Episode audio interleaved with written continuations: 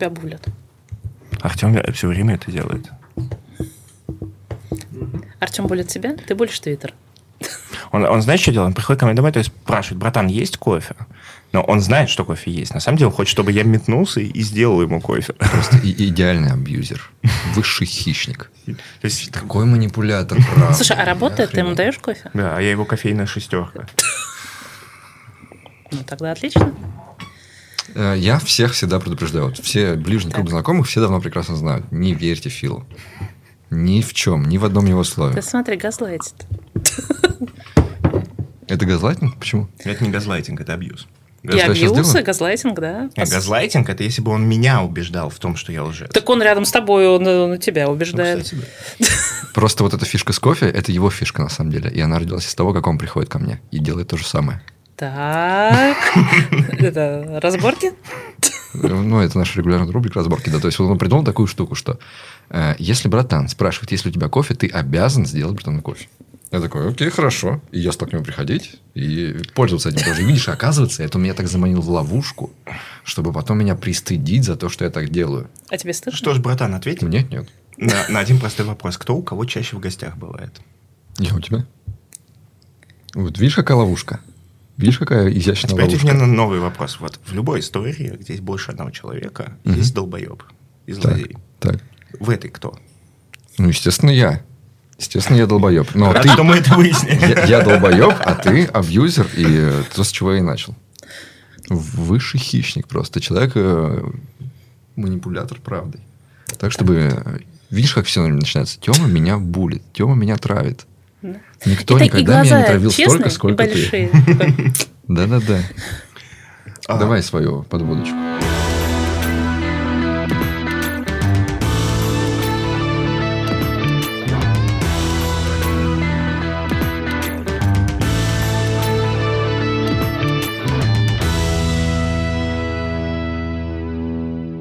Как Наташа вообще здесь оказалась? А как я здесь оказалась? Почему она сидит здесь? Почему мы скрешились и все такое? Меня э, в какой-то момент я понял, что мне капец как нравится, когда кто-то что-то делает в сообществе. То есть я когда пришел войти. У нас как бы было какое-то сообщество, но оно существовало только в рамках... Вот есть конфы. Мгм. Да. Вот. В принципе, больше ничего нет. Так. Есть какие-то чатики по языкам. Есть еще форумы, ну, и чатики, в которых тебя Форумы- просто побьют доской за Когда любой я приходил, вопрос. форумы уже дохли. Чатики по языкам – это э, во всех случаях, кроме чатика про язык F-Sharp, это кромешный пиздец. Ты мне прям воспоминания разблокировал. Да, я помню, когда я только пришел на Хабр, вот мне где надо было доставать информацию людей, которые могут что-то рассказать. Говорят, себе, поди в чатик. А там просто ультратоксичность. И не потому, что люди такие, а формат такой просто. Ну, типа, ты в один чат, ты сказал, нас объединяет JVM, Мгм. и сгреб просто людей абсолютно разных слоев, р- уровня, с разных стран и так далее. Типа, это не работает. Они не решают вообще никакую задачу. Они решают только одну задачу. Ты пришел, ты будешь послан нахуй. Я тебе больше того скажу. э, У меня уже не раз, и не два, и не десять, и в чате и лично бывает такое, что человек с, люд- с другими токс, со мной зайка.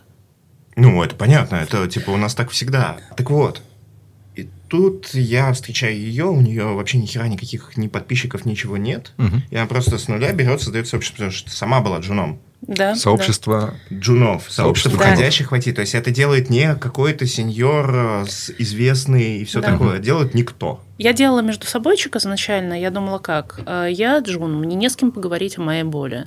Значит, нужно сделать что-то, с кем я, кого, ну, какое-то место, где я могу поговорить о своей боли. А поскольку говорить о своей боли, когда тебя херачат доской по лбу, ну, как-то сомнительная история, значит, нужно сделать что-то, где тебя херачить не будут. И изначально я думала, что это будет чатик на 10 человек. А, слушай, я-то пришел, там было типа человек 200. А как это получилось? Я вам сейчас расскажу, как у меня первый метап случился. А, Мы, стало быть, э, общаемся с этим вот крохотным Мгм. на 5-10 человек чатиком. Я такая, а давайте мы созвонимся, пообщаемся. Они говорят, хорошо. И, значит, я завожу Zoom в момент X. Я понимаю, что ко мне приходят не 5 человек, а 50 на Zoom. на Zoom. Вау. Мой первый метап, мое первое публичное Ну, выступление. эти ребята расшарили. Да, потому что эту ссылку скинули в Хекслет, в Яндекс Практику, куда-то еще. И я, значит, сижу такая, И у меня так вот 50 незнакомых человек, и они все на меня смотрят. Угу. Они что-то от меня ждут. А я на тот момент воробушек, социофобушек, я ничего это не умела, я не, не могла говорить с людьми вообще, кто вы, угу. господи, я вас всех не знаю. Но это еще не все. Поскольку я на тот момент плохо знала, что такое Zoom, у меня не было ни пароля, ни нормального зала ожидания. Я плюс не знала, что за люди придут. Короче, ко мне пришли туда еще и пранкеры.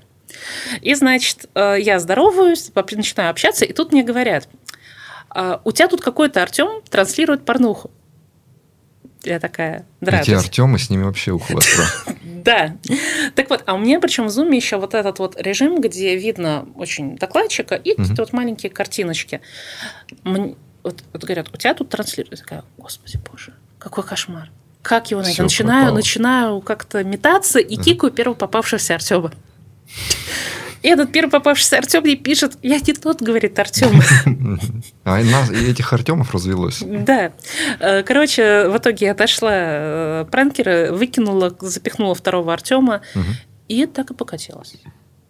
Вот. Э, собственно, это были первые сколько-то десятков человек, а ну, потом оно пошло, пошло, пошло. Ну вот я, когда про тебя узнал, я уже про тебя узнал про твою репутацию. А репутация была, Наташа, главная по джунам. Вот да. в сообществе главное по джунам. Если что-то по джунам, спроси у Наташи. Она знает, э, посоветует, где что, кто подскажет. Да. Все, за всей информацией, пожалуйста, Наташа, пойдите. Вот это я уже про тебя узнал. То есть, это уже было э, не тот масштаб, про который сейчас говоришь, да? Да. Очень ну, быстро это как раз, когда люди. я к ним на метап уже пару mm-hmm. раз ходил, да. И типа они тоже большие стали. Mm-hmm. Я тебе про нее просто рассказал. Вот это да. А, это ты туда ходил рассказывать всякие да. штуки, да? Да. да. А я офигел с того, что эта малюсенькая штука, она mm-hmm. типа работает.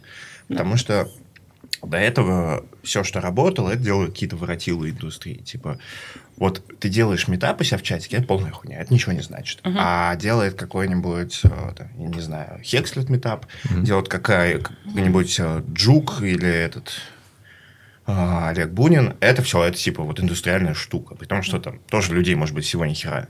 Но ну, типа, это, это важно, это, это, это настоящее. Да. А то, что ты тут со, созвончик создал, это вообще ничего не значит. И, и в какой-то момент я понял, что разницы-то нет. Да. Что типа приходишь сюда, здесь работает. И это создается из ничего. А если бы еще я что-то такое создал, это бы понятно, из чего создалось. У нас там большая аудитория. Я тут создал чатик э, с вакансиями. Да. меня просто за два дня пять тысяч. Я такой, нихера себе, я воротила, блядь. Просто с ничего. И понятно, что воротилы могут создавать все, что угодно. А когда просто чувак из сообщества просто с, или чувиха с идеей приходит, делать ее, и она начинает работать, а она именно что работает, то есть она у вас, мне кажется, огромная куча людей да. устроилась. Да, я лично устраивала целую кучу людей. То есть это так, что ко мне приходит человек, он говорит, все пропало, сотни откликов, ничего не работает, я отчаялся. Мы берем с ним, садимся, мы делаем резюме. Угу. Я ему говорю, что ему писать, как строятся сопроводительные письма. Э, если человеку не вломы, а почти никому не вломы, они у меня залетают на работу после этого за неделю. Неплохо. Поэтому я э, в Твиттере со мной многие не согласны, но я критично против того, чтобы слать все подряд копипасты. Это не работает, от этого мало выхлопа. Я сама залетела самым обычным женом с 20 откликов. Все, там три недели, 21 отклик. И все, я получила два тестовых, по обоим я прошла на техсобес, и мое первое место работы. Не потому что я какая-то золотая, а потому что там вообще как вышло. Я, когда выходила на рынок, я же до этого два года фрилансила. И я абсолютно не знала, то есть я знала, как себя продать на фрилансе, но абсолютно не знала, как себя продать э, вот тут, э, вот в продуктовой разработке. Как делать правильное резюме, как вообще, что от меня ждут на собеседованиях. Угу. И я пошла и купила несколько вебинаров прицельно от людей, которые умеют делать контент. Ну, сколько мне это обошлось? Ну, тысяч пять рублей, наверное, в общей сумме. Э, и я посмотрела все эти вебинары, как себя вести, как себя держать, почему это так работает. Я все, все это скомпилировала, пошла и понеслось. Ну, а тебе самой это как помогло? Просто говоришь, что собраться в сообщество, где мы будем помогать? А получается, ты всем помогаешь? Ну, на самом деле, это очень на мне держалось. Угу. Потому что вот сейчас я, э, я хотела вот до войны, буквально за день до войны хотела это все начать заново. Угу. Уже по уму началась война. А, а сейчас самое время создавать. Без шуток. И я сейчас ищу команду. А почему а, ищу команду? Потому что мне нужны модераторы. Это действительно все держится на одном человеке, на моем понимании прекрасного. Но в итоге, да, э, на вот этом вот э, идее нетоксичности у нас не было конфликтов. У нас это единственное те сообщество, в котором у нас не было конфликтов. И когда я сейчас это перезапущу, у нас не будет конфликтов. Но прикол в том, что оно из-за этого-то и развалилось. Что вы не смогли это оставить, ну, типа, продержаться так. Понимаешь? С неконфликтностью. И, ну, когда я под это попала в декабре, я, ну, ты помнишь. Это с Василисой кейс. Да. Ну-ка, расскажите мне, что за кейс. О, боже мой, сейчас меня после этого сожрут потом, я не знаю, в комментах. А кейс такой. э, Я искренне считаю, что человек, который занимается наймом, подбором себе в команду людей, Мгм. не имеет права э, свою профессию, ну, как это сказать, уничижительно обсуждать. Я поясню. Ну, в Твиттере постоянно все, ну, короче говоря, HR пинают хуже всех, а вот перед HR пинают фронтов. Типа, вы не программисты, вы не разработчики, вы там жалкие ничтожества. И... Сволочь. Да. И самая проблема в том, когда это делают люди, от которых зависит, попадешь ты потом в команду или нет.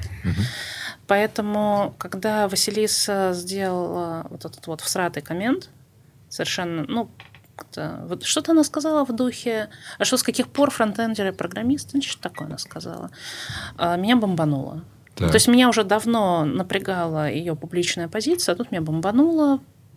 Я не оправдываюсь, это было... Я сделала жуткую гадость.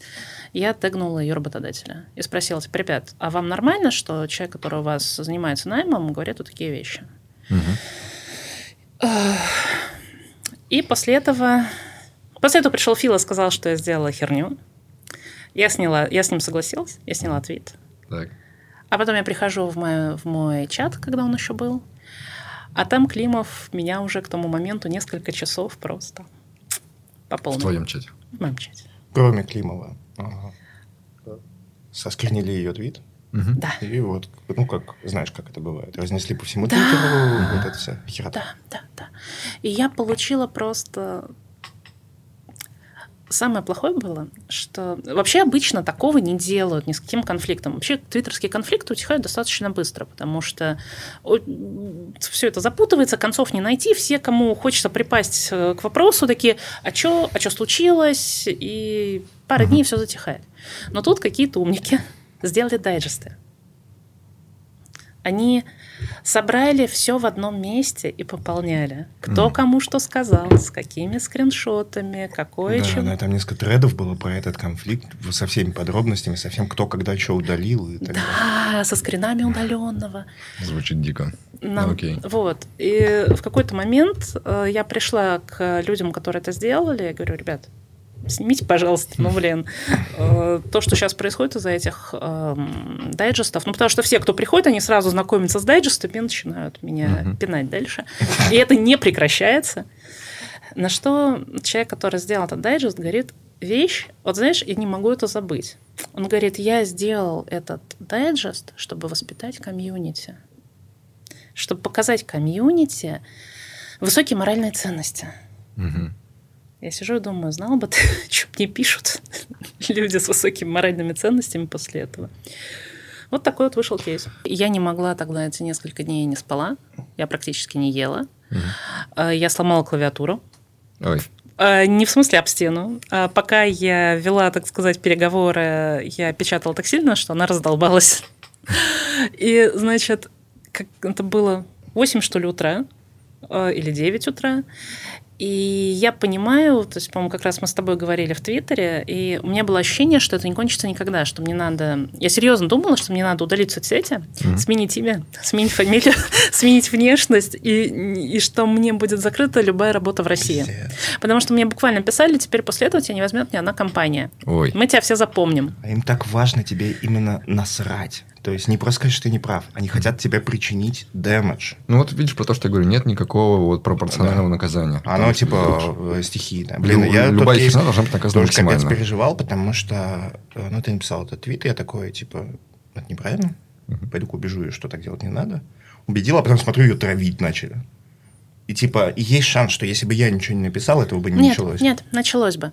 Потому что люди, которые это начали, они это начали независимо от твоего цвета. Они меня читали. После всех этих событий люди перестали меня воспринимать вообще.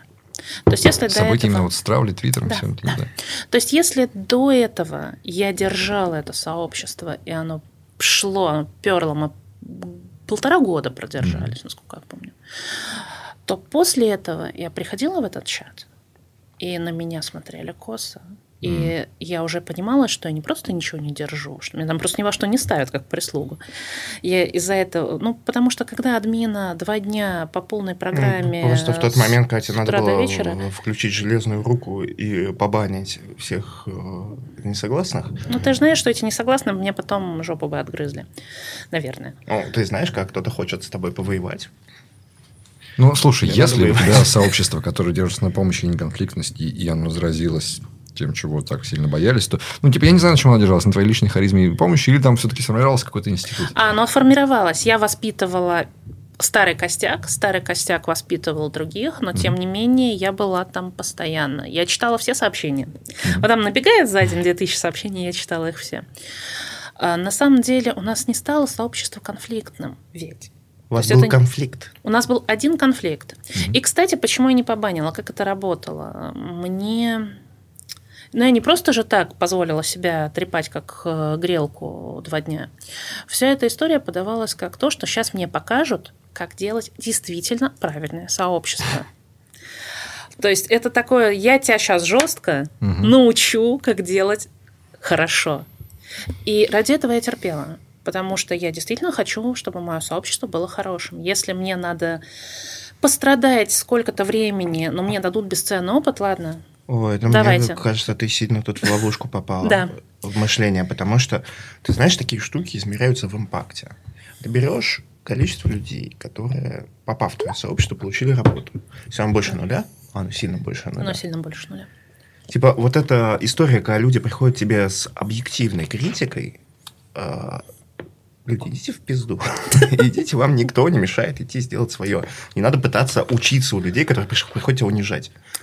Я, так, я теперь это знаю. А тогда я думала, я пострадаю во имя моего сообщества, я разрешу хорошо раскатать меня в коврик, угу.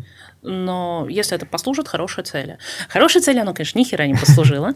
И это публичное э, унижение долгое, оно сыграло просто против меня. Нет, там никто не срался, но я приходила, и ну, меня начинали просто использовать. Ну, вот, да, видишь, принеси. оно очень сильно держалось на уважении к тебе. То есть вот да. ты пришла со своими ценностями, видением, mm-hmm. распространила его на сообщество. Да. И когда тебя стали меньше уважать, они перестали уважать видение, ценности. Да, да, да. Потому да. что до конфликта оно работало без тебя. В том смысле, что я приходил там с кем-то ругаться начинал, с каким-то другим сеньором. Типа, не можем да. просто писать. Мне другие люди, не Наташа, писали, типа, хватит. Да. И оно развалилось? И оно развалилось. Вообще, то есть его нет сейчас? Его сейчас нет. Они, по-моему, создали какую-то реплику, но она Они создали не реплику. Это был, на самом деле, это был финский стыд или испанский. Они содрали у меня идентику, они содрали у меня название. И я, я тогда думала перезапускаться сразу же. И я говорила, ребят, пожалуйста, дайте мне, ну, ну, уважьте меня, дайте мне, пожалуйста, мое лого, дайте мне мое название и мою ссылку. Они тебе не отдали? А лого они мне в итоге отдали. Ну, как отдали? Они просто скопипастили у меня цвета, логику этого лога, и ну, получилась, в общем, хреновая реплика. Соответственно, с названием я... Мне кажется, именно этих джентльменов достойно того, чтобы прозвучать. А, они как-то называются тоже какой-то джун э, Safe нет, Space. Нет, конкретных людей, которые решили у тебя спиздить а идентику. Тоже я знаю, потому что все под, э, под никами в телеге. А-а-а. И получается так, что я, в общем, лого они, считай, украли, угу. ну, как-то изменили, но мы все понимаем. Название у них пыталась выпросить несколько дней. И с трудом, с огромными потерями они мне все-таки название отдали. Ссылку не отдали. Вот. Вот такая вот история. Это меня на самом деле подкосило. Э, из-за этого я не стала запускаться быстро, потому что я никак не могла осмыслить. То есть это мое детище. Я нам, я получала донаты, я ни, ни копейки себе не взяла из этих донатов. Мы делали мерч. Вот мы... тоже, кстати, зря, наверное. Это я теперь понимаю. Видишь, вот это... Э, я тоже токсично выгляжу, когда типа учу тебя. Я такими вещами не занимаюсь, я не создавал никакое сообщество. Но мне кажется, что если сначала им не сказать, что это, сука, моя вещь, я буду использовать ее как я хочу. Я, вот есть контракт, да, мы помогаем. А типа, это не наше, это мое. Да, Его ты да, создала, оно тебе принадлежит. Да. Не, они не могут тебе приходить и говорить, ты в нашем сообществе должна делать, оно не ваше, ребята. Но мое, собственно, это же так и было. э, Это был момент, на самом деле, это был большой жизненный урок, когда я потеряла сообщество, и я просила этих людей, пожалуйста, в знак уважения ко мне верните мою идентику. Мне говорили, «А это не твоя идентика. Это больше не твое. Ты, как они сказали, ты отказалась от чата, это теперь общее. А то, что я купила эту картинку, которая лого, она простая, конечно, как тапок, но я ее купила за свои деньги. Коммунистическая революция произошла просто. Да, блин, э, землю крестьянам, фабрики рабочим, да, а идентику всем айтишникам А просто. поганые леваки, а? Так что да, тот чатик попытался у меня стрясти даже до смешного. Они взяли мои правила, которые я писала для моего чата, они их полностью скопировали с теми же эмоджиками и вставили себе. Так себе. И я им пыталась тоже сказать, ребят, ну вы хоть эмоджики смените. Но у них хоть что-то да». получилось. Ну, взяли они это себе. Слушай, вот- ну, вот. Я следила за ними некоторое время, потом перестала. Я не знаю, что у них вышло и вышло ли. Последний раз, когда я их видела, у них там было 600 человек. Сохранили ли они эту атмосферу, смогли ли они? Потому что, знаешь, каждый думает, что сделает сообщество, он то типа завел чатик, сделал лого, а дальше оно само. Оно не само. У нас держалось это на модераторах. Ну, вот представь, я провела больше 40 метапов. Мгм. Каждый субботний вечер. Понимаешь? Они хотели сделать метапы, они просто не очень понимают, что это. То есть каждый субботний вечер это три часа. И я должна их потратить. А, Люди могут не прийти на этот метап. Ну, то есть, например, кто-то приходит в одну субботу, кто-то в другую субботу. Я трачу все субботы. Я ищу докладчиков. Э, Докладчики, причем жопы такие бывают, которые тебе в пятницу накануне говорят, а мы не придем. Классика. И ты такой, ах ты паразит. Мгм. И были ситуации, когда я обещала людям контент, меня сливают с докладом, я сажусь, то есть в субботу утром, Мгм. и до самого метапа, там 6-7 часов я готовлю какой-то контент на коленке, какой-то мини-докладик или какую-то штучку, чтобы это вот принести людям. То есть метапы, даже только метапы, это очень жрало время, Нет. силы и нервы. Такие истории немножко ранят эм, вместе с нашей ментальной блокировкой на то, чтобы, блядь, зарабатывать деньги.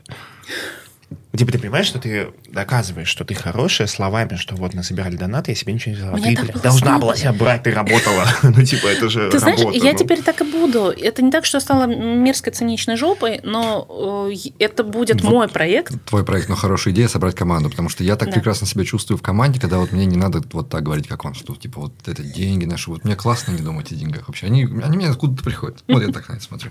Да. Так нам Потому что ребята, Да. они знают, что надо за деньги, а мне вот я Вот, такая вот. цветочек, Да, знаешь, я типа, тоже творить, цветочек. Творить, творить. Да, да.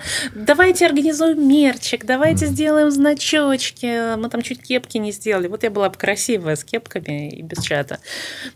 Ну вот, у меня до сих пор есть э, часть пакета со значками, которые я должна была раздавать на сходках. А я же делала сходки. Я админила три города со сходками нашими. То есть это была на самом деле гигантская работа. Звучит именно так. Э, Да, и когда у меня пытались забрать чат, вот, эм, это было на самом деле жуткое безобразие. То есть, опять же, у нас же делали дайджесты. Ты помнишь дайджесты? Мгм. Дайджесты делала замечательная девушка за мои деньги. Мгм. Донаты это не покрывали. Я платила ей. Офигеть. Чтобы она каждый день читала все сообщения, формировала из них дайджесты, она придумала эту схему, и она публиковала. Вот, и потом недельное тоже собирала. Я ей платила порядка двух, что ли, тысяч в неделю Мгм. за все это счастье. Естественно, донатов столько не было. И к ней потом пришли и сказали, а давай ты почему дайджесты делать. Мне было просто очень сложное лицо.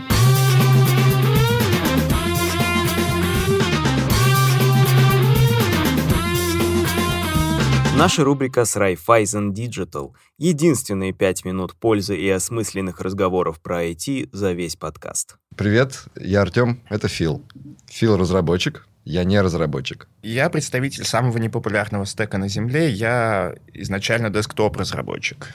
Я тоже начинал свою работу когда-то под эм, э, десктопы, то есть я работал и с Delphi, и, прости господи, с Visual Basic, с э, Oli объектами и так далее.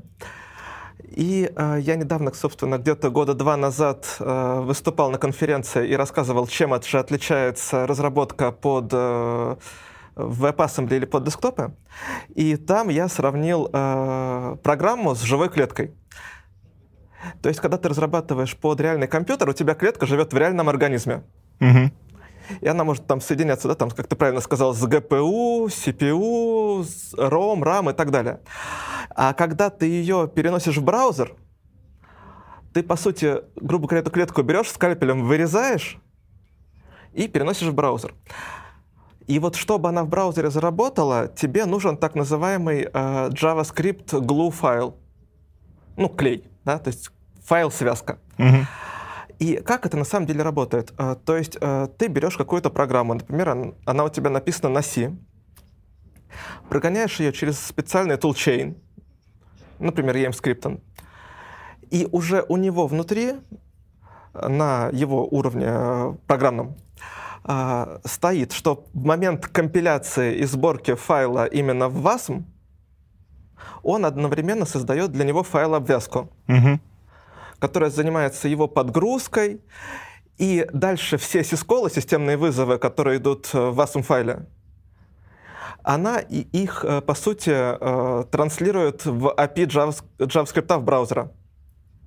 То есть, если у тебя где-то идет э, мемолог, например, там, то есть выделение памяти, то это транслируется в э, array буфер или в shared array буфер для веб-воркеров, если ты многопоточное что-то делаешь. Мгм. Если это было обращение к GPU, то оно транслируется в WebGL, ну и так далее. То есть все во что-то транслируется. Есть, например, такой, такая библиотека, она называется memfs.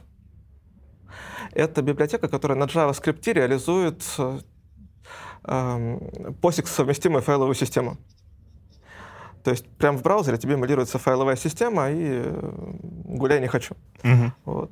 То есть, по сути, вот так это... У тебя, по сути, при компиляции, подменяет, при компиляции подменяется вызов к тому, что ты в системе вызываешь на вызов JS-ных методов, которые, грубо говоря, А с браузером скорее при работают. компиляции компилятор смотрит, что ты используешь, и у нас у компиляции есть такой шаг, как линковка, да? Мгм. То есть мы э, подсоединяем какие-то библиотеки, которые нам необходимы. А, И в данном случае вместо линковки происходит э, формирование бандла. Как, допустим, Webpack формирует бандл, так и здесь формирует тебе бандл с уже э, готовыми э, JavaScript заменителями. Ага, я понял. Слушай, Я а нет. вот с этим... Не понял, да? Нет, ну я... С WebAssembly что интересно? Ты же под него, по сути, на всех языках можешь писать. То есть он для этого и делается. у которых уже есть какие-то тулчейны или компиляторы, которые позволят э, создать этот файл обвязку. Мгм. То есть он, по сути, Ну, работает как, как, я не знаю, как какой-нибудь сил в C-Sharp. То есть это там э, уни- относительно универсальная штука, которая из любого языка может быть скомпилирована. Ну, по сути, где-то близко. А есть какой-то самый популярный из них? Ну, то есть есть же лю- люди в мире, которые делают проекты на WebAssembly и так далее, и, наверное, есть какие-то языки, которые там предпочтительны. Ну, как ни странно, но, может быть, это для меня странно, а может быть, в принципе, это из-за хайповости. Э, Очень много людей, кто разрабатывает на Rust, э, любит эту штуку с э, WebAssembly. И, наверное, тоже, как ни странно, это будет Microsoft, и они здесь, наверное, даже какие-то первопроходцы. И, наверное, первые, кто взяли это на уровень корпоративной поддержки, а, это Blazor. То есть они взяли свой движок Razer да, для формирования интерфейсов и транслировали его в WebAssembly. И он у них там работает в двух режимах. Первый режим, он по сути не, не интересен, то есть у тебя код выполняется со стороны сервера, э, по сути, Мгм. сервер-сайт рендеринг, а клиент просто отсылает через э, сигнал R команды. То есть Ну, как, как старый интерфейс, ASP.NET. переделай интерфейс и так далее. Да, да. Вот, оно, др- другая форма, она очень интересная и очень забавная. То есть изначально тебе в браузер прилетает э, Mono.js и MonoWasm, Мгм. то есть это порт э, .NET на э, WebAssembly. И потом тебе начинают в браузер затягиваться DLL-файлы Ох. и выполняться в режиме интерпретатора. То есть, по сути, тебе в браузер э, скачивается IIS и начинает у тебя в браузере рисовать сайты. Офигеть. И как это Вот. по производительности? Выглядит, конечно, а По производительности это, конечно, дико, потому что, по-моему, даже в GZIP это примерно 8-9 мегабайт. Хотя, мне кажется, в современных реалиях интернета это фигня. Ну, Ну, это вот взгляд, просто конечно. слова классического фронтендера. Не, ну, слушай, зашел в Твиттер, и 100 мегабайт нету. Вот я сейчас все пользуюсь VPN, да, и поэтому мне показывает, сколько у меня тратится трафик, я постоянно слежу. И такой зашел, посидел там 15 минут. 100 Ты мегабайт улетел. Вот оно что. Какие картинки? Давай не будем обсуждать. Да. А, Просто интересно, а, WebAssembly Forset, он вообще появился, кажется, из-за двух идей. Одна идея — это всех достало, что писать можно только на JS, и вторая идея, что JS медленный, непроизводительный. Теперь можно писать не только на JS, но еще медленнее. да? Теперь можно писать не на JS, но еще медленнее. Да. То есть вот тот же самый Blazor, он будет выполняться медленнее, потому что у вас нету доступа к дому. Мгм. И тебе все равно Поэтому, нужен JS, чтобы будет через файлодеск. По идее, это мог бы быть этот доступ к дому, если бы... А, Да, и он будет э, в разработке, по-моему, даже уже вышло за стадию про пропозла, э, что, э, смотрите, у нас WASM, он все-таки близок, наверное, к байт-коду, который у нас в Java. Ага. То есть выполняться может где угодно.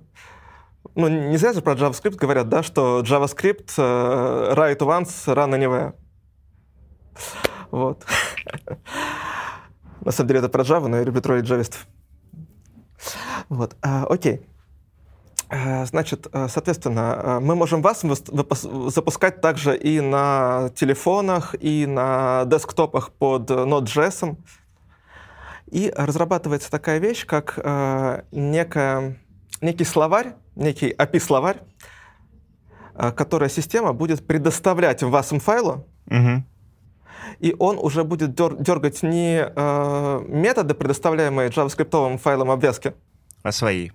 а вот уже вот эту вот прослойку, которая да, будет ему предоставлять либо браузер, либо м, десктоп, либо еще что-то. И WebAssembly скорость вообще- повысится. Это игрушка?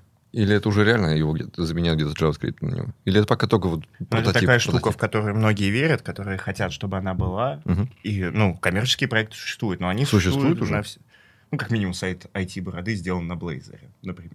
А. Ну, кстати, на практике много сайтов. Э, Например, Figma, всем известная фронтенщикам Figma, она работает на WebAssembly. То есть, если ее F12 в консоли посмотреть, то там будет э, WASM. Интересно.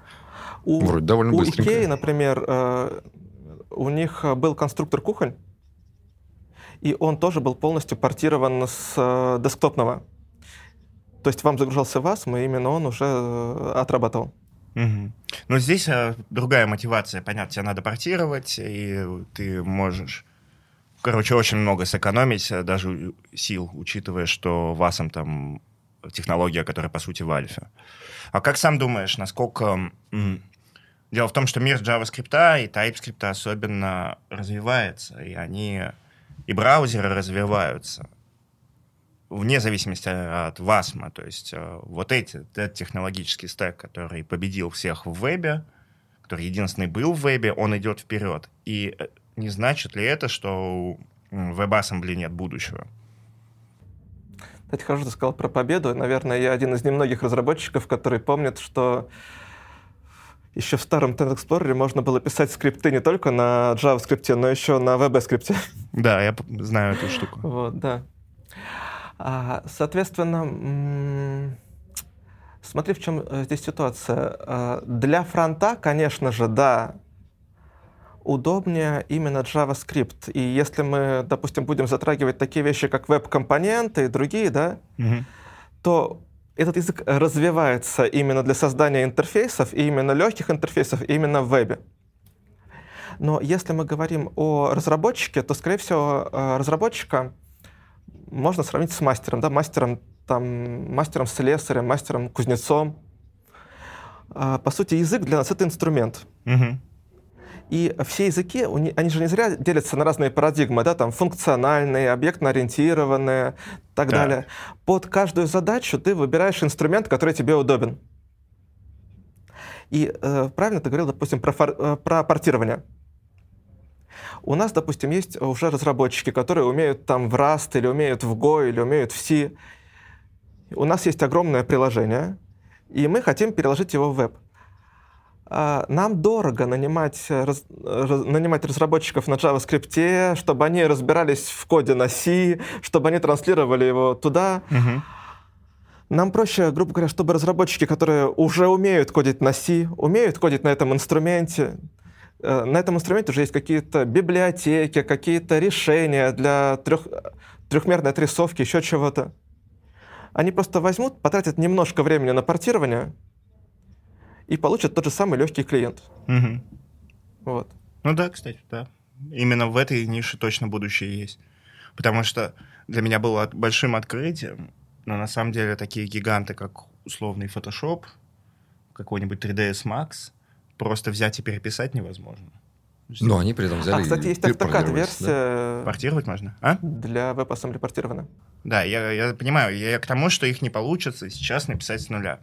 То есть сами эти приложения настолько гигантские. Мгм. настолько мир привык пользоваться именно такими, именно с их нюансами и так далее, что просто вот нанять команду, которая на другом языке напишет такой заново, абсолютно нереалистично. Слушай, ну я бы на это посмотрел. Прикинь, команда фронтендеров переписывает Photoshop для веба с нуля. Как тебе такое? Они напишут, и можно будет пользоваться. Да? Да, но прикол в том, что и он будет совсем другим. И у него будет куча там своих багов, нюансов и так далее. Ну и да, фронтендеры, конечно, вряд ли вывезут что-то настолько технологично. Вот сейчас такая ситуация, когда началась война и что-то стало твориться с индустрией. Все не понимают, что с ней творится. Я Бардак. все чаще, ну да, я все чаще слышу вот это мнение. Джунам сейчас сложнее всего. Почему-то джунам стало сложнее. Их что, их перестали нанимать? Да. Да как и так не очень нанимали. Я ненавижу этот стереотип, я борюсь с ними. Вообще моя популярность в Твиттере, вот этот зайчатки популярности, они начались...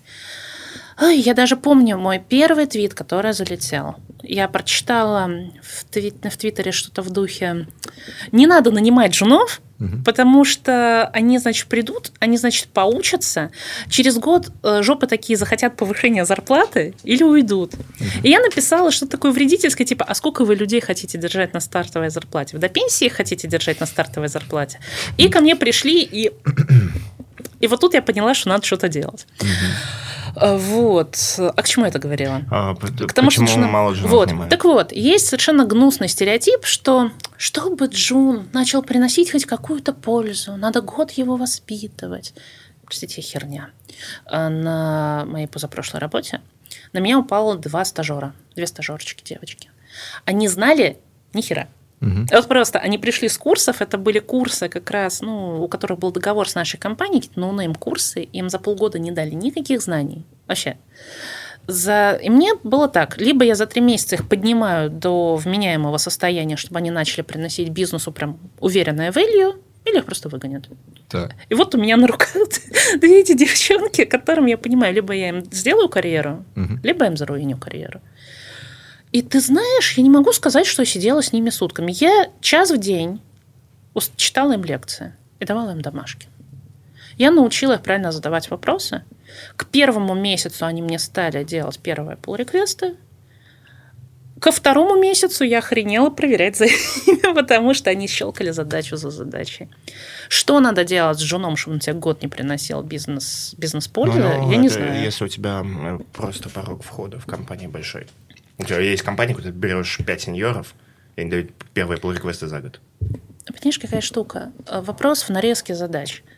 Э, Понимаешь, да, первые задачи для нее были маленькие, да, я их лично руками резала, вот знаешь, вот такусенькие.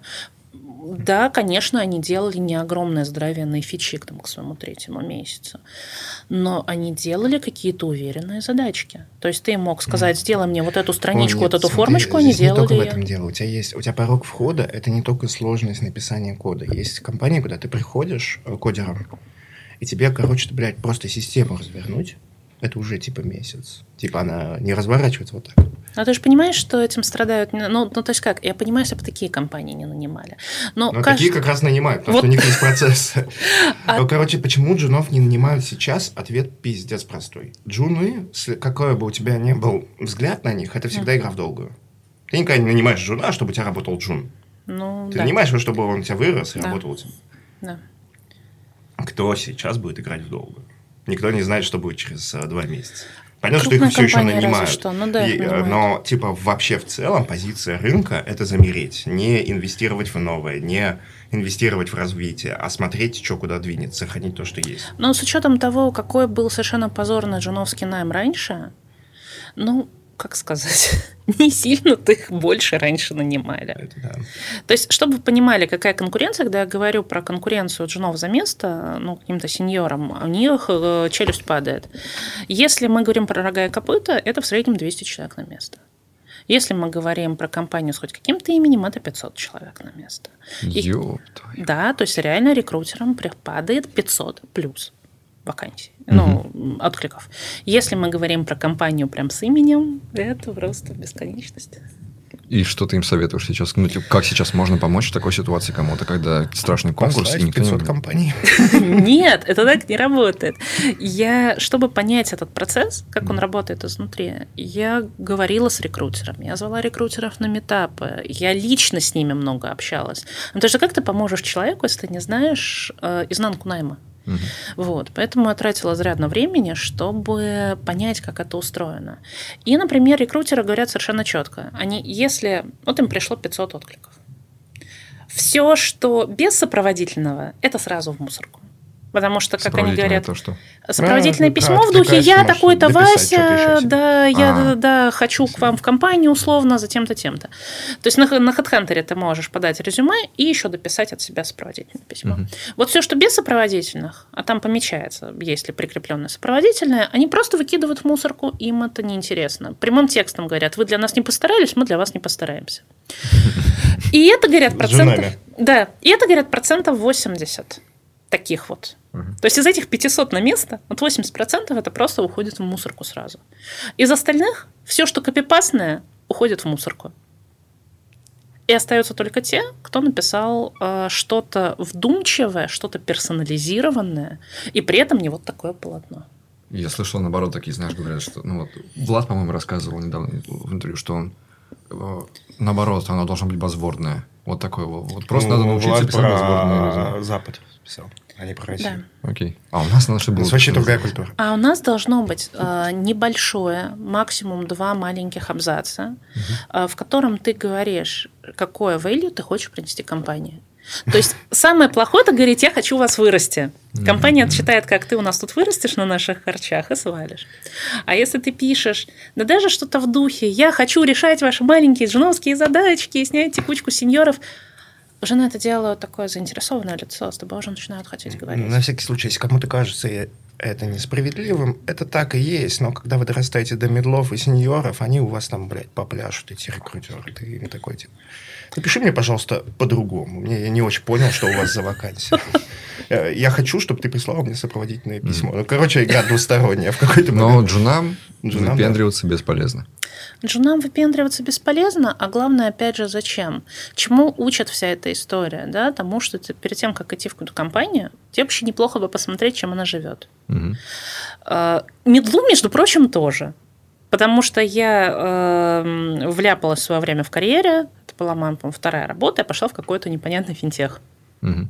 который там что-то с Форексом, не Форексом. Зря пошла. Ну, то есть хорошо, конечно, что бесценный опыт, Почему зря?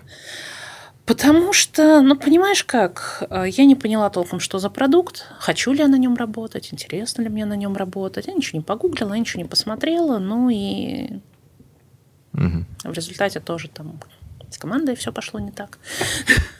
А как ты относишься к тому, когда вот такие менторы не знаю, с каким... Не могу пока сейчас говорить, с каким подходом у тебя... или нет. Ну, есть менторы с таким подходом, что... Которые говорят же нам, ребятки, а давайте напиздим. Давайте сейчас вот э, придумаем легенду, состряпаем резюме, угад- где вы уже middle плюс, расскажем, как пройти резюме, вкатитесь, а там уже научитесь. Сейчас главное вкатиться. Ну, вот знаешь такое. У меня таких умников, которые проскакивали, увольняли в течение двух недель. Ну, конечно, клево. Все, работа есть, все заебись. В смысле, две недели? Да.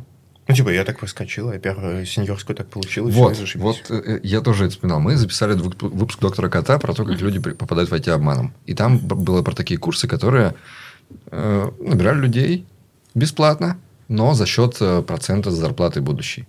Да, я Вот. И видела потом такие они курсы. в конце говорят, а давайте-ка вы на сеньоров Мгм. устроитесь, мы там сейчас все сочиним, все сделаем, все провернем, взломаем систему, вы пойдете. Люди подают на большие деньги и начинают там ну, страшно гореть, потому что не соответствует Конечно. уровень вообще. Я тебе И так я скажу. такой, Давай. мы это осуждали. Мы пытались не осуждать, но мы все равно это осуждали. А потом я такой уже пересматриваю, когда выложили выпуск, и я вспоминаю, что в принципе это примерно то, что мы с Филом транжирим два года. Вот то, как его опыт так сыграл, что он, ну, с Джун Плюс, с такого вот полумидл, влетел на сеньора на большие Мгм. деньги и всегда говорил, как это круто. И все такие брали пример, вдохновлялись этим. Вау, надо просто себя уважать, надо себя уметь подать. А ведь ты же тогда страшно сгорел от этого. Тебя же А, тогда прямо... я сгорел не страшно- от этого. Ну, не от этого, тебя все равно тогда это страшно травмировало. А, нет, я- ты понимаешь, в чем дело? Я мог справляться с задачами. В этом вся разница. Я влетел на сеньора, Мгм. и технически мне хватало скилла. Мне бы не хватило работать в том темпе, в котором там надо. Мгм. Мне бы хватило делать в таком, чтобы меня не увольняли. Я сгорел, потому что первая удаленка и первые большие деньги я просто с ума сошел. Мгм. Типа я до этого ходил в офис за 30к в месяц э, на 8 часов в день, и это была одна жизнь. А у меня щелк за один день, за один миг. Вот видишь. Жизнь стала другая. Типа 200к дома, без созвонов, без нихера. Я такой, типа, я вообще не мог себя заставить сидеть за комп. И вот мы довольно долго подавали этот пример как success story. Какая-то success story. Я же это success story. же устроился. Вот, да. Типа, видишь, У у, него получилось. он прошел. Он нюанс. стал, на- он типа fake it till you make it, у него получилось. Нюанс. Он сделал это. Он совершенно четко говорит, технически он мог тащить задачи.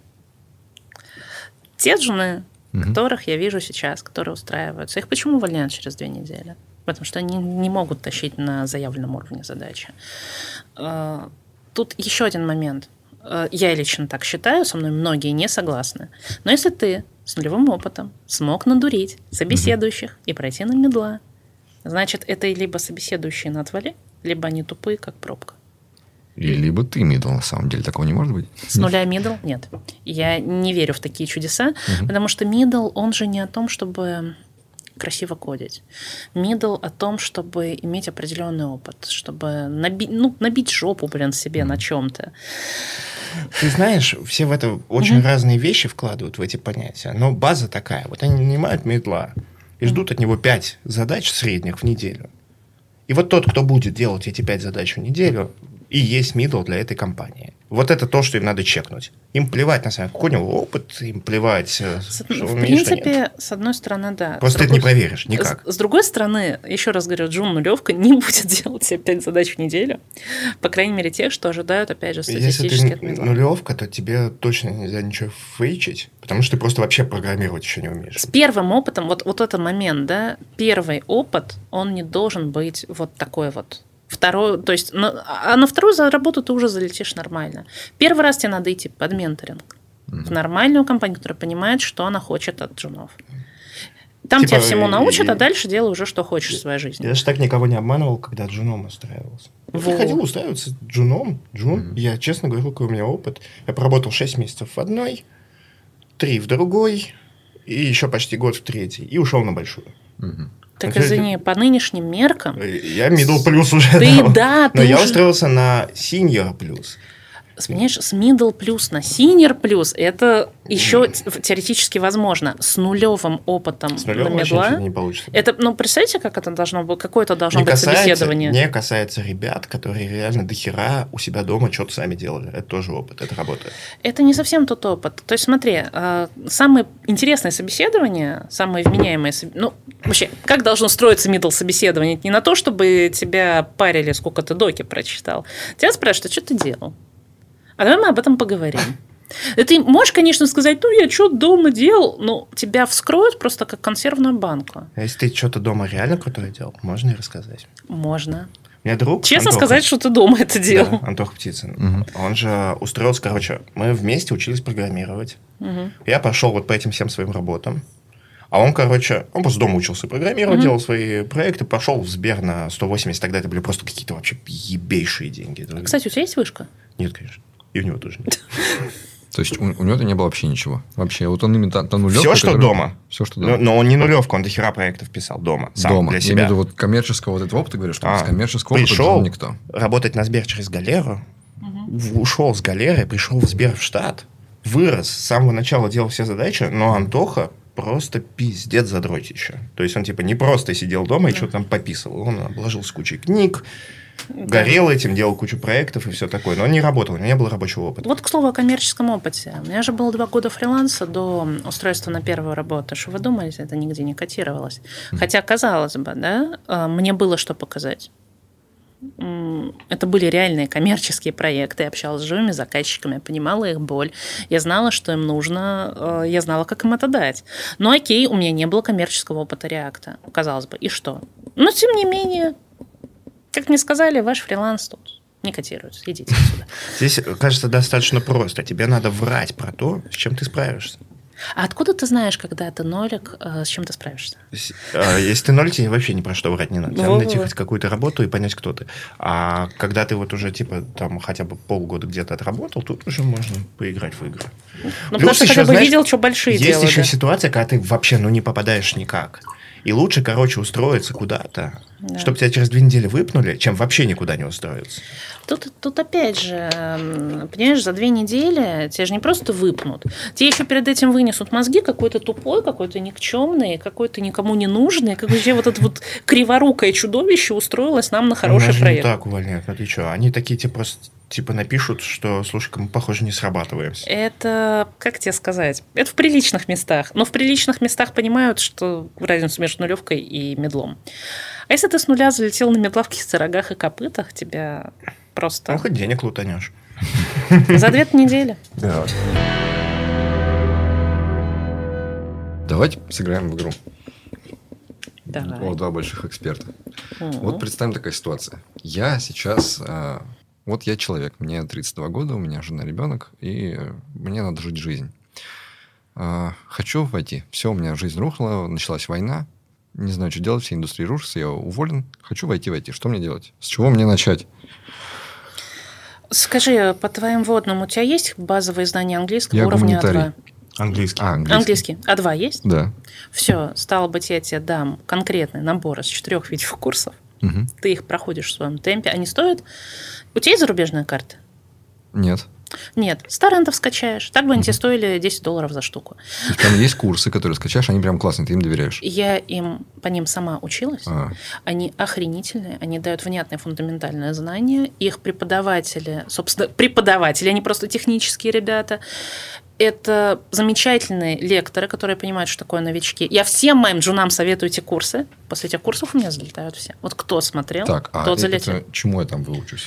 Ты там выучишься, ну, я по фронту же могу дать только А, это курсы. фронт. Мне идти во фронт, да? Если, ну, может, ты захочешь через филовбэк. Я не бэкэндер. Куда мне лучше идти во фронт или в бэк сейчас, в 32-летнему Точно не во фронт. Сейчас во фронт не надо идти, если есть выбор. Спасибо. Да, потому что очень много э, конкуренции. Типа вы сделали так, вы все как сообщество сделали так, что через вас пройти проще. У вас больше возможностей обучиться, больше курсов. Вас нанимали больше обычно.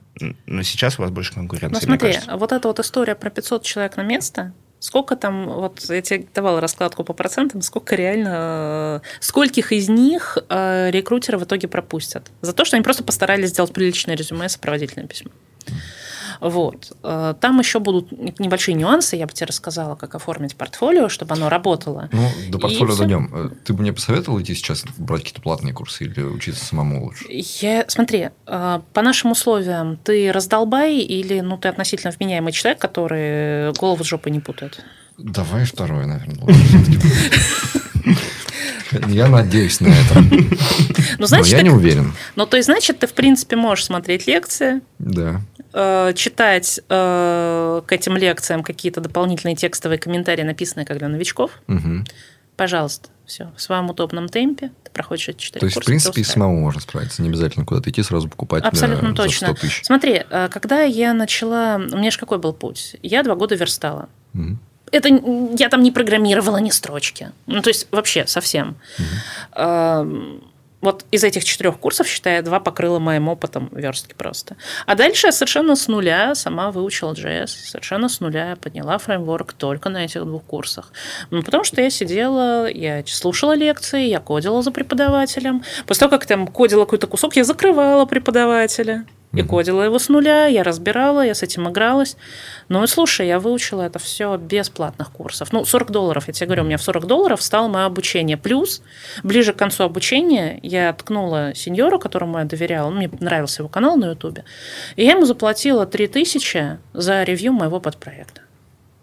А, то есть надо учиться и делать подпроект. Да. Ну, а, ну, смотри, типа обычно в задачах. в рамках А, этого курса, ага. в этих курсах есть э, в одном три или четыре практических проекта, которые ты потом можешь положить в портфолио, во втором то ли два, то ли три. То есть это уже будут те подпроекты, с которыми ты можешь куда-то выходить. Ну и да, из интереса я взяла один из этих подпроектов и отнесла его вот этому сеньору на ревью. Окей, а как думаешь, сколько мне придется времени все это делать до момента, когда я уже смогу куда-то попроситься устроиться? Смотри, по- в твоих усл- тут упирается во что? Если у тебя есть full тайм это дольше. Если у тебя нет фултайма, это, соответственно, быстрее.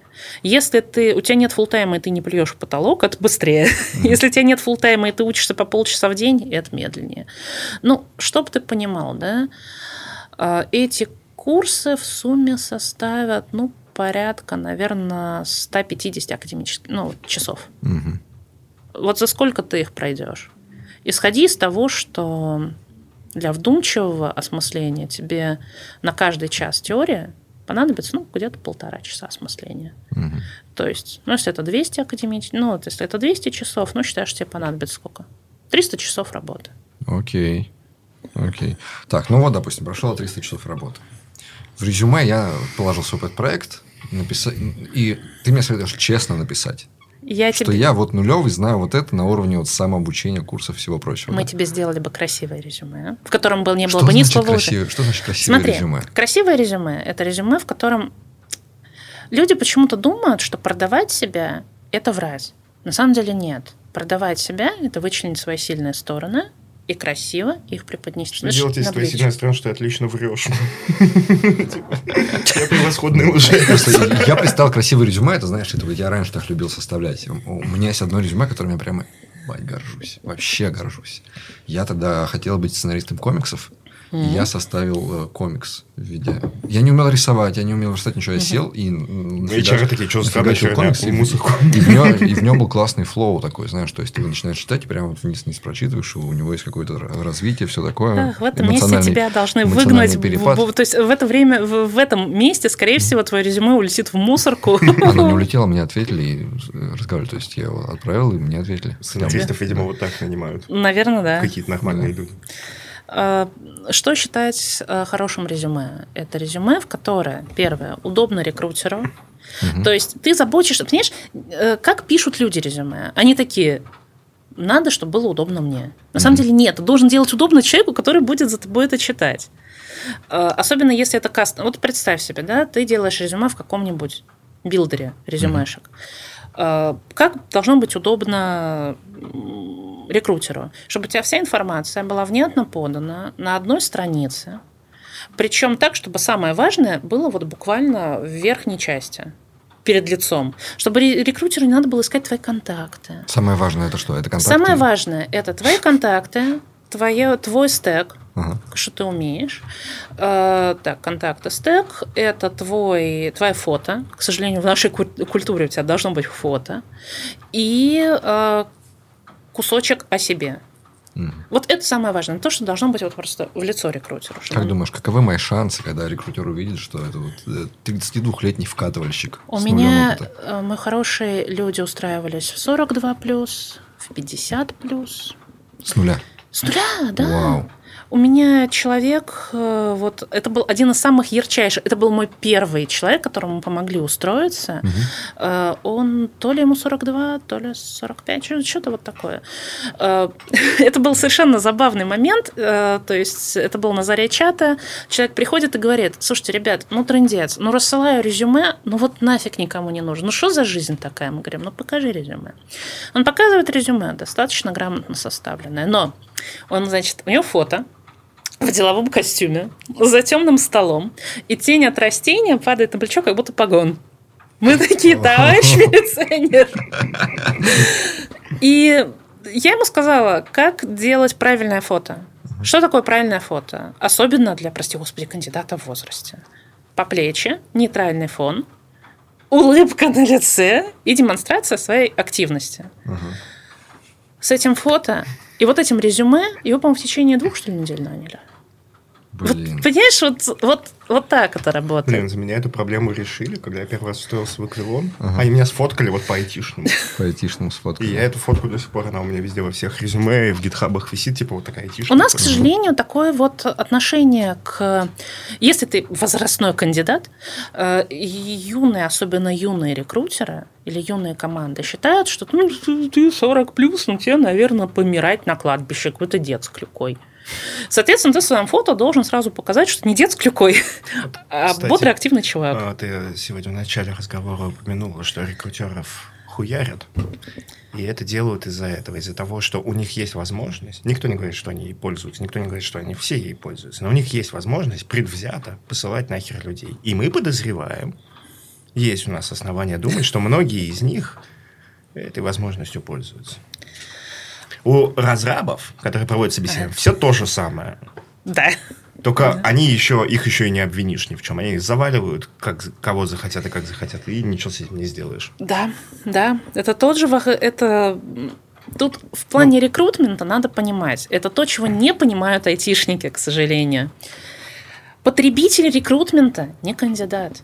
Потребитель работодатель. рекрутмента – это бизнес.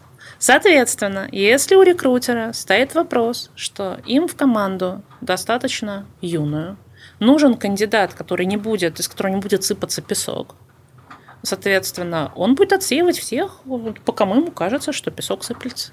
Ну, может, и сам он додумать, а может Да. и нет. Потому что почему? Э, Это тоже важный момент, как работает, опять же, изнутри рекрутмент. Если это агентский рекрутер, и он подобрал неправильного человека э, в течение какого-то там, обычно полгода, что ли, то есть если человек уходит, они должны бесплатно найти замену. Мгм. Если это in-house рекрутер, у них есть всякие KPI, вот эти вот э, коэффициенты, ну, планы годовые, вот это вот все, соответственно, если они будут приводить не тех людей, Мгм. они будут, у них будут руиниться эти планы, а, клады, вот это все. То есть, соответственно, им критично выбрать тех людей, которые впишутся. Ну и дальше наша задача показать, что мы впишемся. Блин, вот, э, конечно, рекрутер это такая профессия, которая создает опасность в падения в какие-то странные мракобесные идеи. Ну, типа, вот их эта тяга понять человека по каким-то неочевидным признакам Ну, начинает играть с ними, с ними злую шутку. Да. Я, э, я по-моему, я рассказывал, да, уже. Ну и хер с ним подкаста вых- выходил до хера и говорил это давно. Что в в Wargaming рекрутеры однажды пригласили читать лекцию этих, знаешь, людей, которые занимаются физиогномика, что ли, или что-то такое. Господи. То есть они по форме твоего лица мо- смогут определить, какие у тебя склонности, характер. Что-то прочее, мне это, простите, напоминает. И они такие. «О, о, Был еще один, да, да, да. Но они такие увидели, «М, то есть у нас будет новый инструмент, как понять о человеке больше, если мы просто посмотрим на его фото. И был страшный срач. Был страшный Был срач. с- страшный срач, это совершенно точно. Что меня радует? Последние годы професси... ну как, рекрутмент стал более научным. Мгм. Может, конечно, опять же, в рогах и копытах есть люди, которые до сих пор оценивают кого-то по форме пудов. черепа.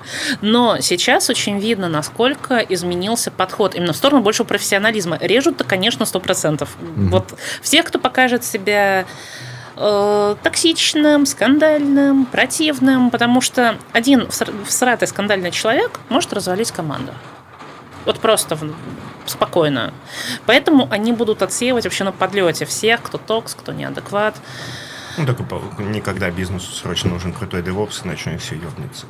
Ты понимаешь, когда бизнесу срочно нужен крутой DevOps, а бизнес же при этом не хочет потерять всех своих остальных крутых DevOps. Если у них есть крутые и другие, то он им срочно и не нужен. Когда как? Ну, Предположим, короче, надо три, а у них они один. могут брать. Так, ты видишь научностью, почему разрабы с них горят? Потому что вот тебя может завалить нечестно разраб на собесе. Может. Но он-то провалидирован, он-то разработчик, его, он тоже проходил этот собес. Никто не валидирует HR на умение научно отличать хороших кандидатов от плохих. Точнее, разрабы не верят, что их на это типа валидируют. Это, ну, у тебя просто девчонка, которая сама себе решила, что она разбирается в людях, с нашей стороны так выглядит. Я не Да, говорю, что это да. так. И которая, типа, тебя, супер сеньора, здесь сидит, судит. Ты такой, «Да- да ты охерела, что ли? Ты видела мой код вообще? Ты, типа, Пропусти меня к вашему техлиду. да, Да, а мы видим доказательства того, что они ни хера не отдают себе отчет в том, что делаем. Иногда видим, с конкретными. И, понятно, экстраполируем. То есть ты в приватной беседе можешь услышать, что ей не понравился, как оделся кандидат. Не понравился, что он курит на собеседовании. Ой, боже мой, как бомбила Твиттер, как бомбила меня. Да. Простите. Как бомбила курящая. Потому что это, ну, моя подруга твитнула, рекрутерша. Ну, что, типа, кандидат курил. Я помню. А я, короче, всегда курю. Ну, типа, мне капец легко, но если собес без камеры, мне морально охренеть как легко, если я курю на нем. Я, типа, вообще в комфорте из-за этого пребываю. Понятно, что с камерой я бы не стал курить.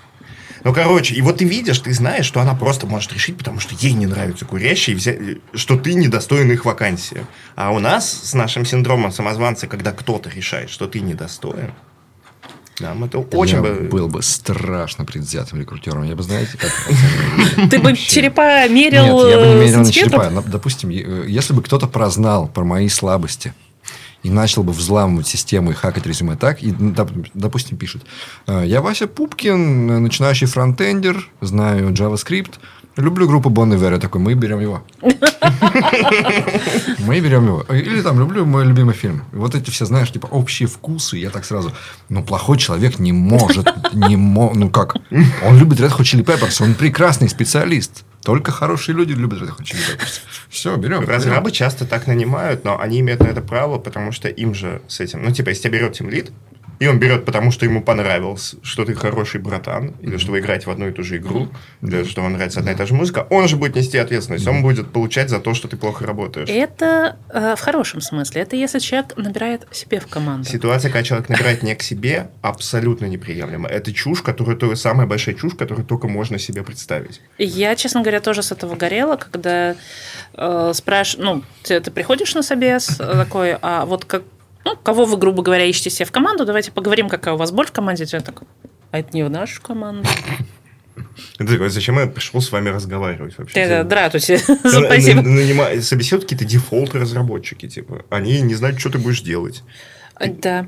Они, типа, они пришли проверять только тех скилл. Это как бы хорошо с- и со стороны, что они вроде как вообще не бояст. Ну, Что, типа, они просто пришли чекнуть. Ну, во-первых, они точно такие же предвзятые, как те, к кому ты придешь работать. А во-вторых, ты даже с ними работать не будешь. Вот в этом смысле единственный собес, в котором меня не запарило, что меня собесят не в свою команду, это был собес в точке, потому что у них очень любопытный вообще формат, как они поступают с новичками. То есть вот есть некий пул фронта, это разные продукты, разные команды, и ты можешь ходить, стажироваться в эти команды. То есть вот ребята набирают в свой пул, сколько там сейчас, ну, условно, 50 человек. Это такая вот такая крепкая, такое крепкое объединение.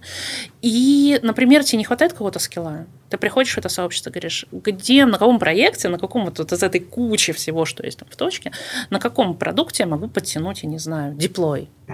И все такие, так, вот у нас как раз такая проблема, ну пошли к нам в команду стажироваться.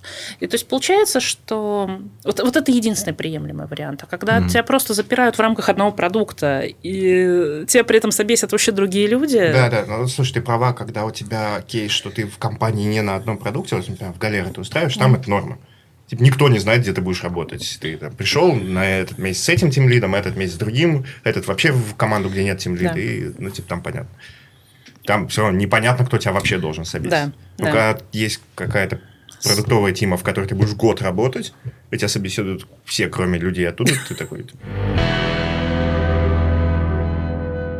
А вот этому мне, 32-летнему входильщику в Так. IT, который себе составил хорошее резюме, правильное, Да. и хочет выйти на рынок. Так. Мне э, куда лучше соваться вот вообще? Вот в эти галеры, в какую-нибудь большую известную корпорацию, в какие-нибудь дорогие копыта попробовать, пойти на фриланс. На фриланс не, боже мой, не Нет? смей, не поступай с собой так, нет. Хорошо.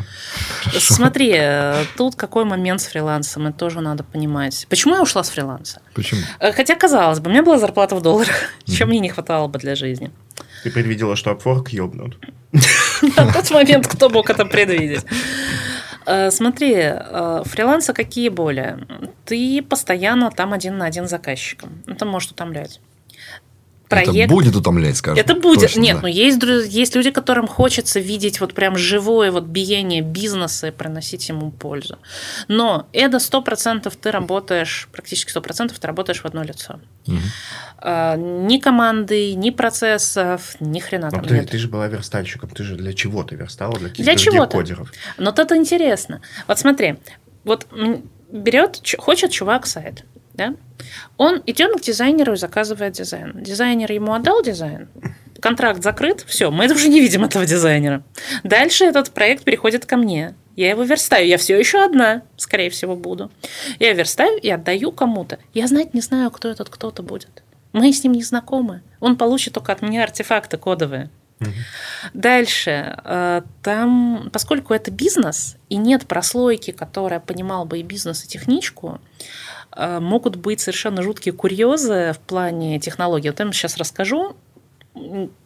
Кейс, почему в какой-то момент, вот я поняла, все, я ухожу оттуда к ядрене фени. Э, Я делаю верстку, она там со специальным сборщиком, который переводит э, мои красивые разбитые компоненты в какую-то минифицированную версию, и я, соответственно, делаю этот сайт, и месяца два над ним сидела, он очень красивый. Отдаю заказчику исходники, сборщик и, соответственно, законченные артефакты. Спустя, стало быть, неделю ко мне приходит этот заказчик и говорит, знаете, у вас CSS как-то криво написано, ну, она минифицированная, господи боже. Мы тут повставляли от себя изменений, чтобы тебя не То есть они беспокоить. минифицированную вставили, Да! Не в исходник. Они вставили туда порядка сотни изменений. И в этот момент я поняла, что просто... Чтобы ты понимал, да? а, Этот код, вот этот сборщик, им уже нельзя пользоваться. Потому что если собрать из моих артефактов что-то, вот этой минифицированной версии, этих, этой сотни правок просто не будет. Просто. У меня То есть все было запорото. Все было запорото. Ну как, они внесли правки, им надо было их, а, чтобы ты их опять в исходник привел. Нет, они даже не поняли, что там что-то есть. Я им отдала нормальный артефакт, сборщик, они даже не поняли. Не, просто... не, смотри, они внесли в минифицированный. И Да. что дальше они хотели? А дальше они просто сказали, мы хотим тебе прийти и сказать, что у тебя какая-то стрёмная CSS У них не заработало, да? заработала. А, понял. Вот, они просто сказали, ну вот так вот что-то нам было очень неудобно. Ну, конечно, блин, там одна строка в бесконечность уходящая. Конечно, им было неудобно.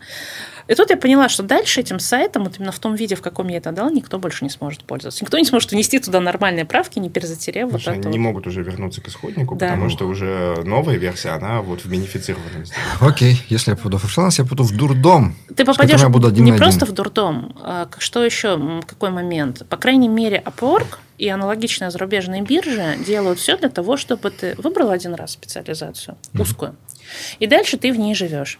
Ты не можешь ее просто сменить. Ты не можешь, например, поверстать, потом, например, уйти в условный React, а потом такой, а еще, может быть, бэкэндом позаниматься. Это Потому так не что ты работает. подседаешь на вещь, Нет. которая типа требует... Ну, вот как у меня было, что каждый раз, э, работая на фрилансе, ты как будто бы каждый раз начинаешь все заново. А, Не вполне так, смотри. Опять же, вот это совет мой всем, кто когда-либо собирается работать на фрилансе. Перед тем, как э, быть кандидатом, попробуйте создать хотя бы одну работку, ну, не знаю, на 10 долларов, как работодатель. И посмотрите изнутри эту админку, как это работает, в каком виде ваш потенциальный работодатель будет видеть ваши заявки. Мгм. И вот тут начинается очень интересное, почему фриланс, по крайней мере, Upwork и, и же с ними держат тебя вот этой узкой колее. Предположим, заказчику хочется, чтобы ты сверстал ему сайт. Вот к нему приходят кандидаты, и в админке работодателя те, у кого были аналогичные проекты, подсовываются вверх. И там прям написано, у этого Васи 10 аналогичных проектов. У этого, я не знаю, Леши 5 аналогичных проектов. Соответственно, те, у кого нет аналогичных проектов, они падают в самый низ, до них никогда не доходит дело. И получается так, что если ты верстал, ты обречен верстать. Как Понятно. только ты попробуешь куда-то сместиться, ты окажешься в самом низу списка, до тебя никогда не дойдет дело, ты не получишь нормально контракт. Вот такие пироги. Куда тогда? А, смотреть, где ищут джунов. Правда? Забивать, где нынче ищут джунов. Стажировка так стажировка. Рога и копыта, ну, если только они не просят от тебя денег за то, что ты к ним пришел, значит, рога и копыта. А, Продукт, значит, продукт. Как мне не попасть в ту ситуацию, где на меня сядут и поедут? Не на моем уровне. Где вот они будут со мной не как джуном, а как э, вот, ну, шестерку себе какую-то найдут, там, чуть ли не... К сожалению, потребуют тут- от меня задешево делать страшные вещи, сложные. сложные. скорее тут так. Страшные вещи от тебя не будет смысла требовать, потому что ты их все равно не умеешь. А вот обращаться как с говном могут. Добро пожаловать, Джуны. Что я могу сказать? И все, что ты по этому поводу можешь, ну, как бы вовремя убежать. Здесь как понятная история, что есть большие компании, где так не будет. Типа банки. Любая компания с именем, если с тобой вдруг там кто-то попробует пообращаться как с говном, оно там решается. Мгм. Ты типа Да. там напишешь, разберутся. Да. А в маленьких, ну, повезет, если хорошие люди работают, значит хорошие, не повезет, значит плохие. Ну и так и так можно Да. расти, как бы. Из того, что я слышала, слышала от ребят, вот я же держу руку на этом вот пульсе джуновском, в основном, ну, не издеваются. Где-то проекты получше, где-то проекты похуже, где-то условия получше, где-то похуже, но какой-то трешанины, она бывает редко. Трешанина бывает, когда есть просто какой-то а, один определенный конкретный мудак. Да. Понятно. Понятно. который ну, либо все не нравятся, либо кто-то конкретно. Но это прям в нашей индустрии редкость большая. А в ГОСах пиздец часто. Но какой дурак пойдет войти в ГОСы? Я имею в виду не в около ГОСы, а прямо в ГОСы. Да. Так что ты 32-летний вкатывальщик, э, если захочешь вкатиться в фронтенд, мы тебя упакуем в лучшем виде, бантик повесим. Блин, это ты так словил был- самый смешной хейт в моей жизни. У нас на нашем втором канале вышло мое интервью, интервью со мной. Я рассказывал про свой карьерный путь. Я там ляпнул, что типа я такой, мне 28, я старый, я больше уже ничего не могу и не хочу делать. Куча людей обиделась, блядь, ребята, это я старый. Все, я, типа, у меня был план после 28 перестать развиваться. Я буду расти в деньгах, должности и так далее. Я больше нихуя учить не буду, я устал. Это не значит, что вы такие же. Вы можете хоть в 70 свичиться. Ну, типа, почему их всех... Они чего переживают-то? А я тебе скажу почему. Потому что есть вот эта история, что если ты, я не знаю, до 30 не обзавелся карьерой, детьми, я не знаю, э, внятной профессией или чем-то, ну все, ты конченый человек.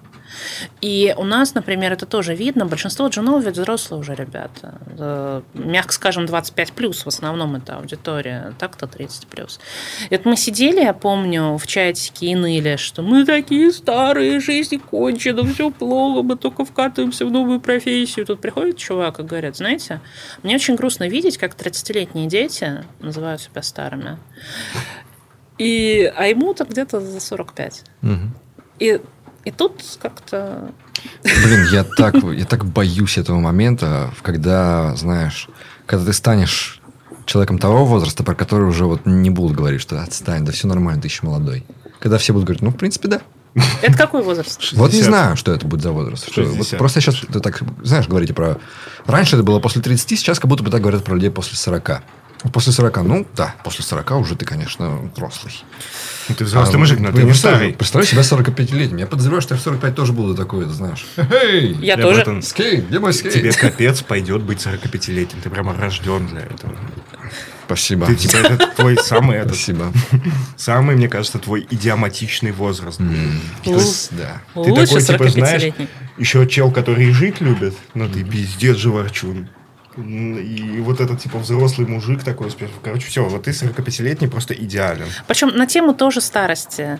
Ну, кабул ковбои внятно показывают, что и в старости можно зажигать. Кабол ковбой. Мне послышалось? или Что ты сказал? Кабол ковбой. Ковбой ковбой. Охрененно. Я прямо- Я все. Меняю свое... Это, я, был ре- реактивный программист, знаток монад. Теперь я кабол ковбой. Э, Для контекста, чтобы ты понимал, банковская сфера э, европейская, но зарубежная, э, была написана на языке кабол. Он очень всратый, очень старый. И в какой-то момент стало понятно, что... Ну, в какой-то момент ситуация оказалась такова, что кабольщиков очень мало, и в основном они все Ковбой. сильно за. 900-летние. 900-летние, да. Тот самый сыплется песок. Ну и ничего, чуваки организовались, стали оказывать, так сказать, кодерские услуги и называют себя кабол ковбоя. Ну, как чуваки. Молодцы, молодцы. Деды. В самом прямом смысле этого слова. Там есть прямо этот мем, что типа знакомьтесь, наш новый молодой перспективный кабол-программист, там чисто дедусит.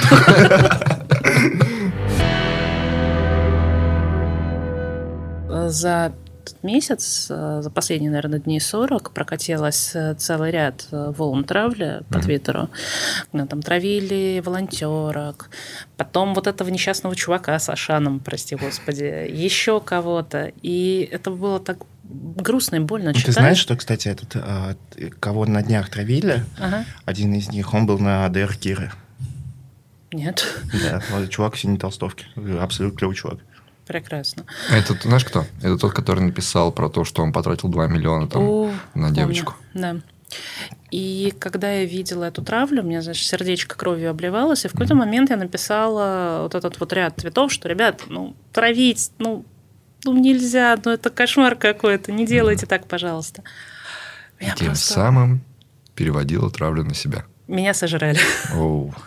Ну, типа, если э, логика почему-то у людей такая, если ты осуждаешь травлю, Мгм. значит, ты одобряешь, после- э, одобряешь поступок человека, за который ему У прилетает. них нет такой логики. Они тебе ее вменяют. Они все понимают. Ты просто начинаешь их бесить тем, что мешаешь им травить. Они все это знают прекрасно. Они понимают, что ты не оправдываешь человека. Но они приходят тебя в этом обвинять, потому что тебе нечего будет ответить. Я вам больше скажу, я написала на медне твит про то, что ну, про то, что рекрутеры прекрасные люди. Меня назвали социопаткой за то, что я люблю рекрутеров. Ой, ну, слушай, тут еще надо Дело. разделять. Знаешь, я с таким же лицом это читала. Цифры, цифры Как? вот здесь. Да. Э, Здесь такая штука. Есть вот типа общественное осуждение, которое вот у общества есть консенсус, что ты сказал хуйню. И это один кейс. А другой кейс, есть просто рандомные долбоебы с какой-то вот болью, которые пришли и, и просто написали тебе хероту. Они такие, вот кто защищает рекрутеров, больные. Вот такие чуваки, это не хейт, это типа часть жизни. Вы кто вообще, да? А когда тебя консолидированно осуждают, типа, все, позиция сообщества в том, что то, что ты сказал, хуйня, Мгм. вот это проблема, вот это травля. Самая страшная вещь, которая меня пугает в травле, это то, что у нее она у нее нет никакой никакого конца в том плане, что у тебя нет никакого срока давности твоего преступления. Как бы. Ну, да- допустим, каждый может сделать херню. Допустим, ты сделал херню Жутко. какую-то. Да.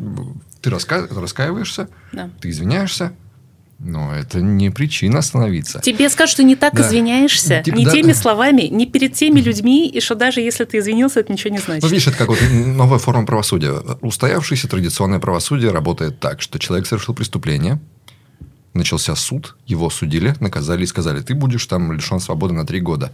Он сидит три года в неволе, выходит, все. Да. Он свободный человек. Да, он так задумано. Ну, типа, ну, типа задумано. Да. Типа, он отбыл свое наказание. Ну, хотя бы есть какая-то система, после которой ты знаешь, что все.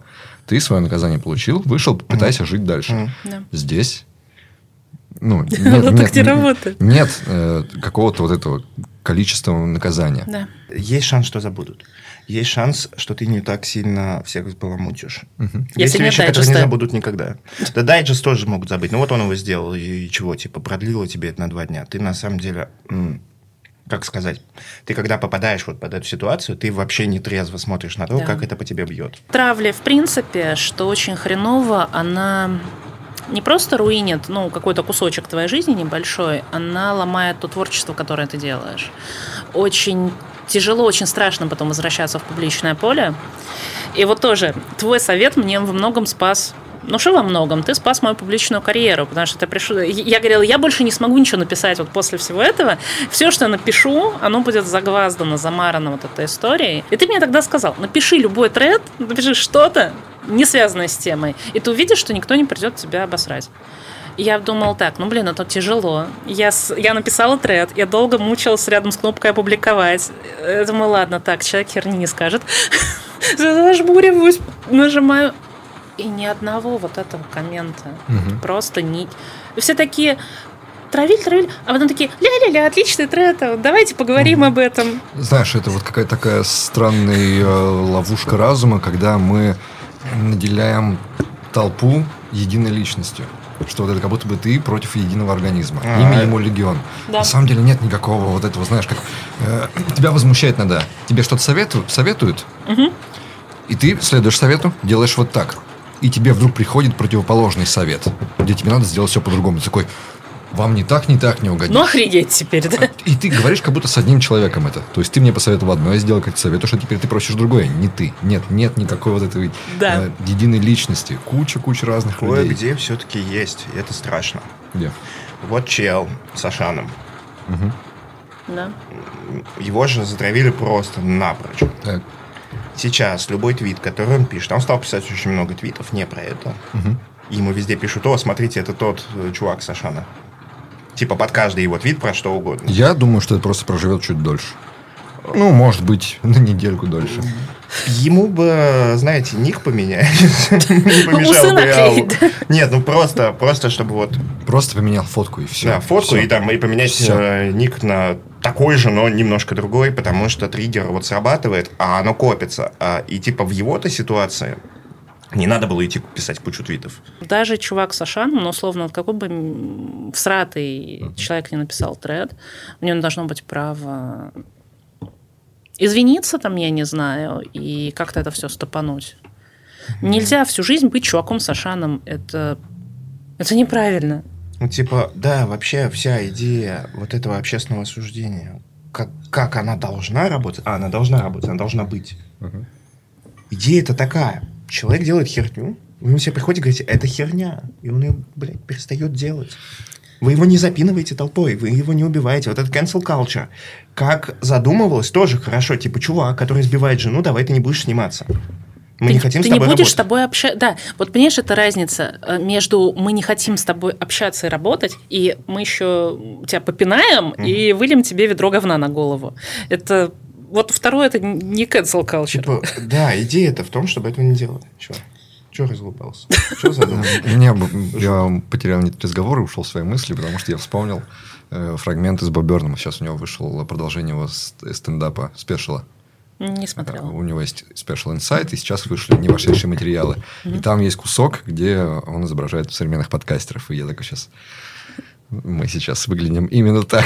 именно так, как он изображал. А Ну, окей. что, что он говорил? Я вам покажу в перерыве. Ну, короче, вот травля, она же где-то выходит из-под контроля, где-то очень плохо, а где-то это единственная наша возможность что-то сделать. Вот кейс Саши. Вот смотри, я как это?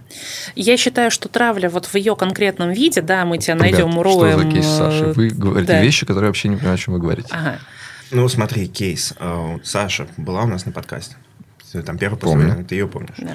А, Ее киданула работодательница. Мгм. Она устроилась куда-то работать, э, ее уволили, или она уволилась Она уволилась. в какой-то момент. э, Ее не просто киданули на деньги, а ей еще угрожали, цитирую, что-нибудь сломать. Это очень стрёмно. По, по очереди. Сначала ей не выплатили ее зарплату. Мгм. Она пришла, спросила, почему. Ей такие, а мы решили, что ты в это время не работала. Мы зашли в корпоративную CRM, увидели мало активности. Не вовлеченный, не продуктивный. Да, поэтому ты не получаешь деньги Да. за те Мгм. дни, которые ты у нас числил. Да. Наша Data решила. Да, А она- какая-то компания, что-то вот это, АИ, что-то там такое. Э, Эти бигдатчики, а, Э, слушай. Компания называется AI Hub, по-моему. Мгм. Вот. И, короче, и она стала такая, типа, да какого хуя, где мои бабки? И они стали ей угрожать судами, а, травлей и расправой физической. А твит Маска вот это про эту компанию, это фейк или не фейк? Фейк. Фейк? Да. А, И чего? Она все это сделала про этот тред. Мы разнесли повсюду. Да. Все сообщество начало это вот ретвитить, ретвитить. Я запостил во все наши ТГ-каналы. Ее бывший работодатель э, э, Литреев, э, тоже айтишный большой чувак, у себя везде запостил. Большие люди стали об этом писать. Все кинулись а, владелицу бизнеса, которая кинула Сашу Херачить. хулярить. Да, и пошли в телеграм-канал, в инсту пришли, стали писать, что так не делается, стали писать, что убьют ее, стали писать, что желать ей То есть, страшной и смерти. вы мне это преподносите как кейс травли во благо. А, нет. во благо Травля были люди, которые может. приходили и говорили, исправь, пожалуйста, эту ситуацию. Так. Даже без пожалуйста. Просто что за хуйня, ну-ка сделай нормально, Да. ну-ка выплати деньги. Выплати Перестань деньги. угрожать. А, И это сработало. Выплатила деньги, перестала угрожать. Все, Мгм. все хорошо. Так. С одной стороны. С другой, смерти ей желали, продолжают желать, травить продолжают, никто этого не хотел. Но это наш вообще единственный способ был. Еще все э, чуваки, которые как бы против вообще такого подхода, они все говорят, типа, обращайся в суд. В какой еще нахер суд? Саша в Грузии, компания здесь находится на Кипре, куда ты пойдешь? В, в чей суд ты пойдешь? Да. Все Да. разные. Сейчас еще и не приедешь нахер никуда. Больше того, вот эта вот вся история, надо вот, вот не в Твиттере, значит, а тихонечко вот в суд подать. Ну, замечательно. Она подаст тихонечко в суд. И те, ну, если бы вот она могла подать в суд и тихонечко отсудить свои деньги, а все остальные бы... Продолжили дело. Да, они продолжили бы просто кидать А людей. теперь давайте еще вот о чем подумаем. У тебя есть Саша с нулем денег, которая за последний свой отработанный месяц получила ноль денег, Да. которая сейчас смылась из страны под угрозой преследований, о, которая, ну, типа, она вообще не в той ситуации, чтобы ввести какой-то судебный правил. Да. У нее нет, нет денег, она находится в чужой стране, Да. На последние занятые деньги там живет где-то, и ей предлагают найми там Типа, Адвоката адвоката, найми. да, иди судись с богатой Отлично. компанией. Ну, типа, как? Да, к сожалению, я понял в последнее время, что методы, которые я абсолютно не принимаю, и понимаю, что они могут иметь ужасные побочные эффекты, в последнее время стали нашей единственной защитой. Ты понимаешь, я за то, чтобы э, условно к этой даме Мгм. приходили все в Телеграм, в Инстаграм и говорили, дама, верни деньги, ты делаешь бяку. Так и делать там нельзя. извинись за угрозу. Да, и извини за угрозы. Вот это должно было быть так. А когда пишут, ты такая сякая, до тебя туда-сюда, это... Я, я просто не понимаю, почему они этого не видят. Это же так очевидно. Тебя нет и не было задача что-то уничтожить и кому-то причинить боль. Ты типа какой-то бизнес начал вести себя плохо. Плохо для индустрии, для людей, для сообщества, для всех нас. Если все бизнесы у нас будут такими, будет пиздец. Ну, Да. типа, видишь, у людей у всех разная черта, на, на разном месте, в разной степени вот этого границы дозволенности. И Они, кто-то увидел, что, смотри, а, грозят, грозят что-то сломать. Все, расчеловечиваем. С этими людьми теперь можно делать что угодно и говорить им что угодно. Они грозили, я пойду до конца, теперь все. Ну, вот, а ты можешь призывать, что, ребят, ну да, угрожали, но у наша задача другая. Цивилизованно потребовать от них, э, ой, очень шумно, но цивилизованно. Очень шумно и Нет, очень всё. цивилизованно. Шум единственный наш способ, да. Ну и вот и получается, что э, ты либо спускаешь все на тормозах, Мгм. либо продолжаешь существовать в ситуации, где, во-первых, человеку не выплатили его деньги, Да.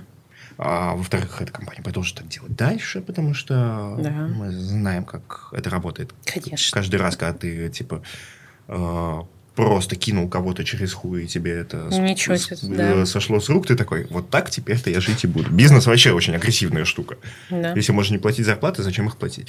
И, короче, либо ты оставляешь это так, либо ты используешь вот этот спорный инструмент, который, возможно, сработает. Он еще не всегда работает. С каким-то Агапитовым ни хера не сработал. Я про него вообще все написали. Да. Ну вот смотри, это то, о чем мы с тобой сейчас говорили на перерыве. Э, В кейсе с Василисой Версус. Со мной, э, как с человеком, поговорили, искренне желая мне донести нормально, что я не права, только Фил и Ситник. Все остальные пошли меня херачить по голове. Что характерно, помогли мне понять, что я сделала что-то не так, Фил и Ситник которые поговорили со мной как с человеком, которые объяснили мне, э, что не так, которые дали мне время и не требовали от меня публичных извинений, что характерно. Они такие объяснили свою позицию и отошли.